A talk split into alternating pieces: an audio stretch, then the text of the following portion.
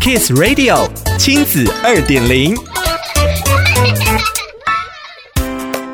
欢迎收听亲子二点零单元。专题式学习的意义在于建立孩子对生活的责任感、对自我能力的信任。过程中所培养的学习态度和方式，每一次失败或成功的经验都能应用在未来的学习上。今天的亲子二点零就要带大家透过思贤妇幼孩子们的视角，借由观察池塘生态，思考如何改善环境，同时证明年纪小也有能力解决问题。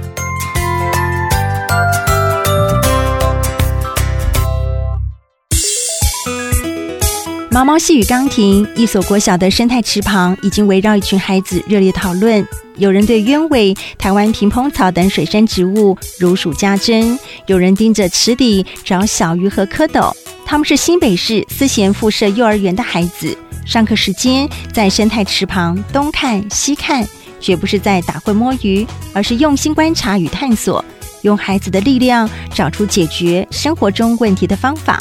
从一百零五学年起，随着班数、师资人数增加，思贤附幼有更多资源进行教学模式转型，将在地元素融入特色主题课程。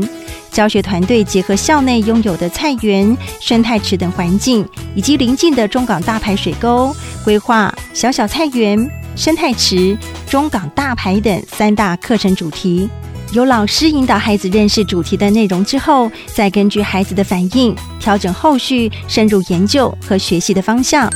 举例来说，有班级对于出现在大排附近的白鹭鸶感兴趣，因此孩子们翻阅书籍，发现人们俗称的鹭鸶分为大、中、小白鹭，三者的外形、生活习性都不同。在老师的引导之下，孩子们合作将三种鹭鸶的异同之处绘整在海报上。还共同创作《小白鹭之歌》。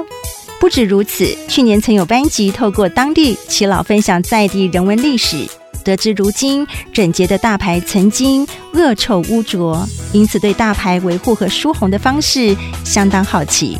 回到教室之后，孩子用乐高积木、牛奶纸盒、落叶等材料模拟大排阻塞和疏洪，并且用绘画的方式记录实验观察。之后又将学习经验应用在校内的生态池改造，亲自种植水草，解决大雨过后水质浑浊的问题，并且进行木偶、石头彩绘创作，布置生态池周边环境。思贤妇幼陈伟林老师分享，让孩子认为自己可以试试看，自己或许有办法解决问题，是专题式学习最珍贵的地方。